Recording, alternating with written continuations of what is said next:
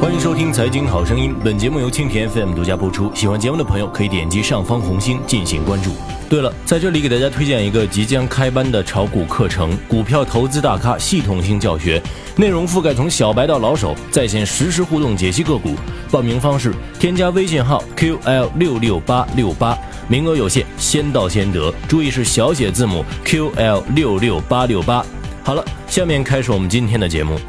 日前，八十五度 C 遭遇大陆网友抵制。八十五度 C 为台湾美食 KY 旗下品牌，因台湾地区领导人蔡英文过境美国洛杉矶，在当地八十五度 C 门店停留，经媒体爆出为蔡英文送上定制大礼包而被打上台独标签。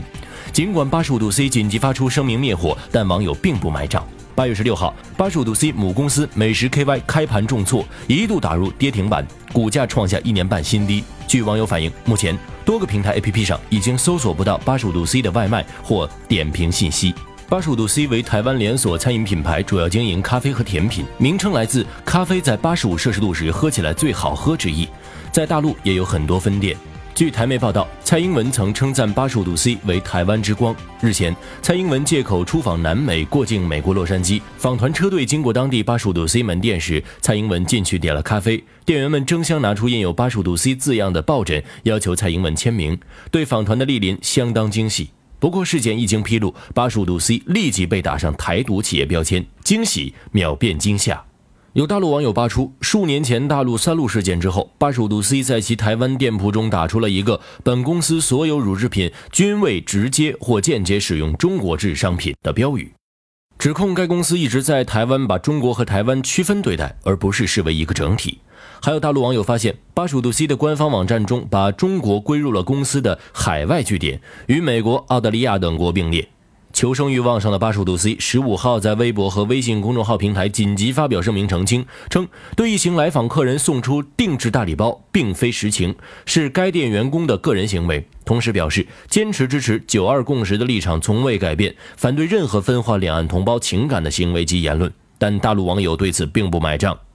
网友不知名的唐德超说：“台独企业滚出大陆，背了个包去溜达。说这么多奶茶店，还差你这一家，不喝八十五度 C 了。”大白爱吃花生说：“你们要真是支持九二共识、两岸统一的企业，我真不相信蔡英文会选去你们店里。”法老的睡前故事说：“请你去台湾圈钱好不好？我们都吃不起茶叶蛋了，怎么吃得起面包？”同时，台湾网友也酸，搞台独又想赚人家的钱，还有台湾网友支招，干脆改叫九十二度 C 吧。而就在八十五度 C 在其大陆社交媒体上为自己辩解之时，其在台湾的总公司昨日发布了一则声明，算是为这家在大陆颇具人气的甜点店点上了一曲凉凉。该声明未提及九二共识，而是做出两点表态：一是企业也有责任要照顾好员工的压力；二是希望两岸和平发展，让商人可以努力拼经济。同时，声明针对八十五度 C 大陆分公司提到，这是大陆分公司的个别做法，总公司对此不发表任何意见。也许是意识到这番表态过于直白，有可能招来大祸。随后，涉及到八十五度 C 台湾的总公司立场的报道中，都已将这是大陆分公司这个个别做法，总公司对此不发表任何意见的表述删掉。但文章标题依旧显示了他们的立场。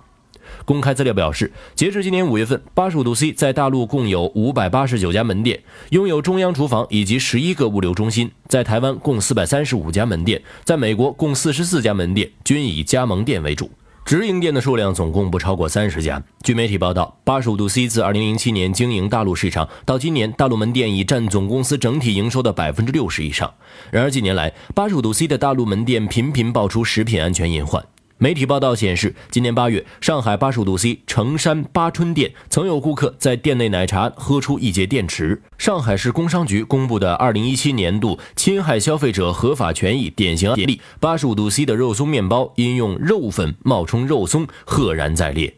在一片声讨中，八月十五号，有网友反映，八十五度 C 的大陆网络已经被下架，在饿了么、美团、大众点评等多个平台 APP 上，却已无法搜索到八十五度 C 的外卖或点评信息。三家平台均未公开回应此事。